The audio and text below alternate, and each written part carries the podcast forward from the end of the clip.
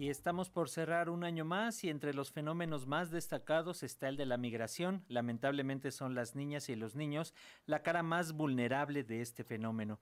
Para hablar acerca de ello, saludamos esta mañana a Juan Martín Pérez, él es coordinador del proyecto Tejiendo Redes Infancia y siempre es un gusto platicar con él. ¿Cómo estás, Juan Martín? Bienvenido, buenos días.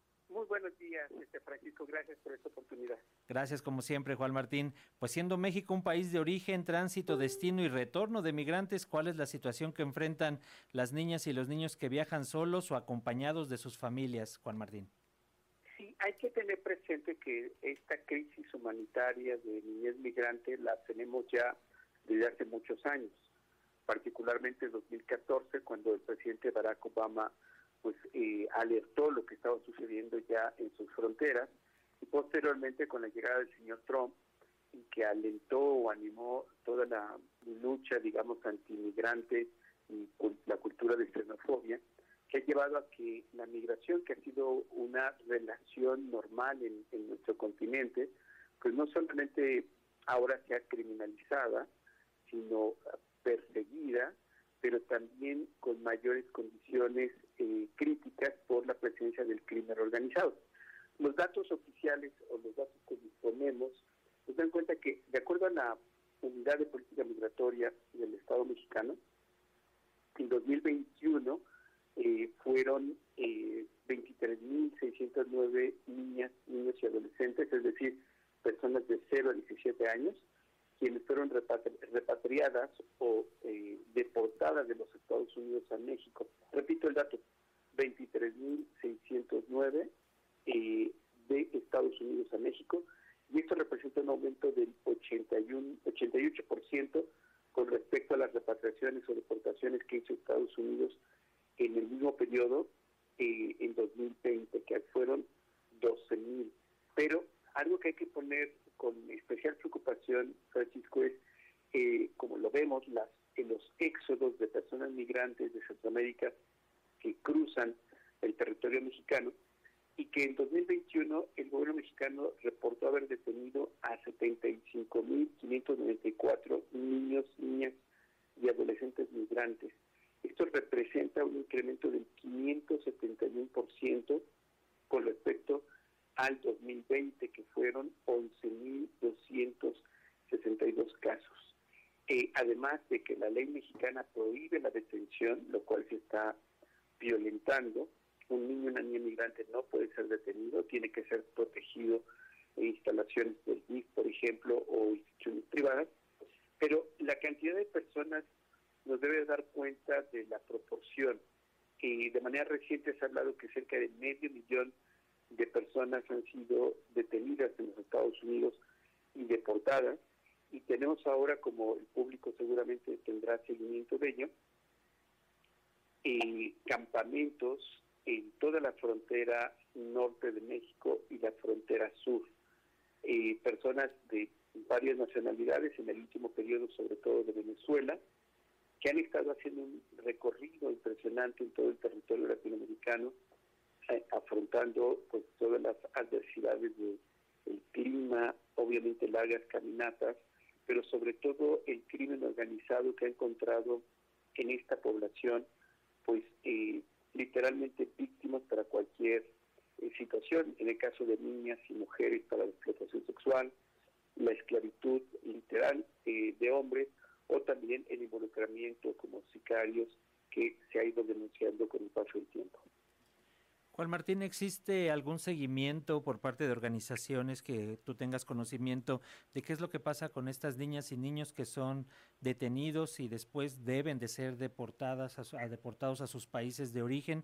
¿Realmente ocurre eso? ¿Y qué es lo que está pasando? Como bien señalas lo de los campamentos, que es gravísimo, pensando ahorita en las eh, bajas temperaturas y otros sinfines de peligros a los que se enfrentan niñas y niños.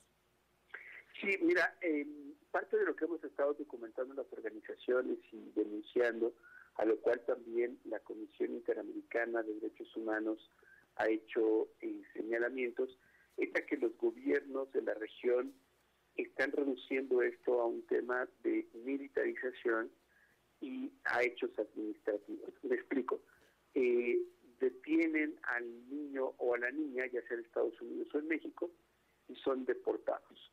Y administrativamente justifican esto como si, incluso en el caso mexicano, con la ironía o la burla de acompañarlos de una carta eh, que dice que es por el interés superior de la niña.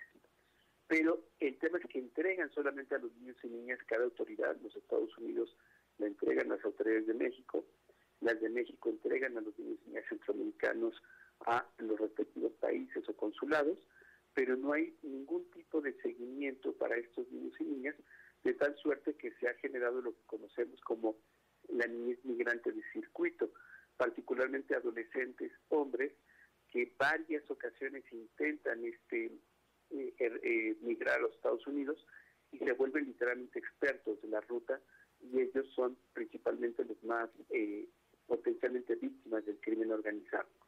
Pero algo que hemos insistido en esto, Francisco, y la propia Comisión Interamericana de Derechos Humanos lo ha recuperado, es la urgencia de crear un mecanismo transnacional de protección integral para niños migrantes y refugiados y sus familias que permita cosas tan mínimas como el registro de cuál es su traslado, ruta y devolución. Segundo, el que las autoridades de infancia de los países centroamericanos y las de México sean las que tengan el protagonismo para atender a niños y a migrantes y no como sucede ahora, que son los militares o policías migratorios. Y tercero, muy, muy importante, desarrollar planes de restitución de derechos que ayuden a contener y a darle respuesta a los detonantes de la salida de migración o la salida para ser migrantes. Y en este sentido, bueno, ya señalas que es, es importante este registro que se debería de estar realizando. ¿Qué otras medidas consideras, Juan Martín, que deben de eh, implementar tanto las autoridades mexicanas como las propias centroamericanas en el sentido de que eh, estos infantes que están eh, accediendo a, estos viajes hacia las fronteras tengan un, un, trayecto digno y que bueno, en el trato, en el momento en que lleguen a las fronteras y tengan que esperar o ser devueltos a sus países de origen, no corran riesgos para poder volver a sus lugares. Mira, la Corte Interamericana de Derechos Humanos, a petición precisamente del gobierno mexicano y otros gobiernos de la región, hace ya cerca de seis años, emitieron la opinión consultiva 21. Y esencialmente lo que plantean es que los niños, niñas y adolescentes migrantes requieren protección internacional reforzada. El principio eh, eh, derecho y principio constitucional de interés superior de la niñez establece que el Estado en todas sus acciones tiene que priorizar a niños y niñas, no los intereses migratorios, no una visa, no situaciones de orden económico, sino el interés superior de la niña. Y esto nuestro país no lo está haciendo. Entonces creo que lo primero es que México tiene que cumplir con la ley. Esto que parece sencillo, pero es lo que no está sucediendo. En cuanto cumpla con la ley, la constitución, la ley de migración, el escenario va a cambiar. Segundo, Francisco, tenemos que reconocer que todas y todos somos personas migrantes. Nuestros abuelos, nuestros bisabuelos, quizás nuestros padres o nosotras, eh, nosotros mismos podemos haber sido también migrantes. Inmigrar es un derecho, esto no tiene que ser considerado un crimen. Y tú apuntabas algo muy importante, Francisco. ¿Cómo logramos que sea un, una migración segura? Aquí lo llaman eh, regulada y ordenada lo que tenemos que destacar es que los niños, niñas y adolescentes no están aquí por deporte extremo, no están aquí porque les guste, sino porque vienen huyendo de condiciones de violencia extrema, de explotación, de crimen organizado, eh, de falta de oportunidades, incluso de hambre. Y México está obligado, como lo establece la Constitución, nuestra propia ley, a recibir y a protegerles.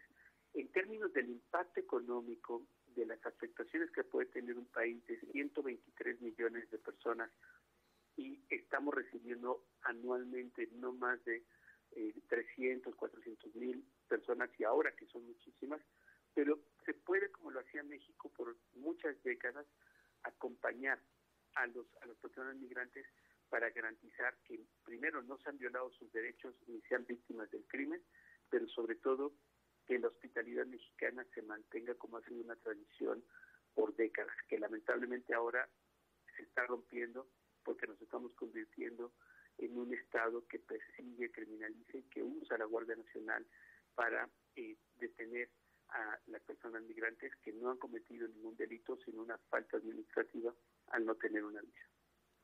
Así es, Juan Martín Pérez. Pues vamos a estar pendientes y como siempre con su análisis, con todos los datos que ustedes tienen de primera mano y que les agradecemos que compartan con las audiencias de Radio Educación. Nos escuchamos el próximo año, Juan Martín Pérez, coordinador del proyecto Tejiendo Redes Infancia. Un abrazo.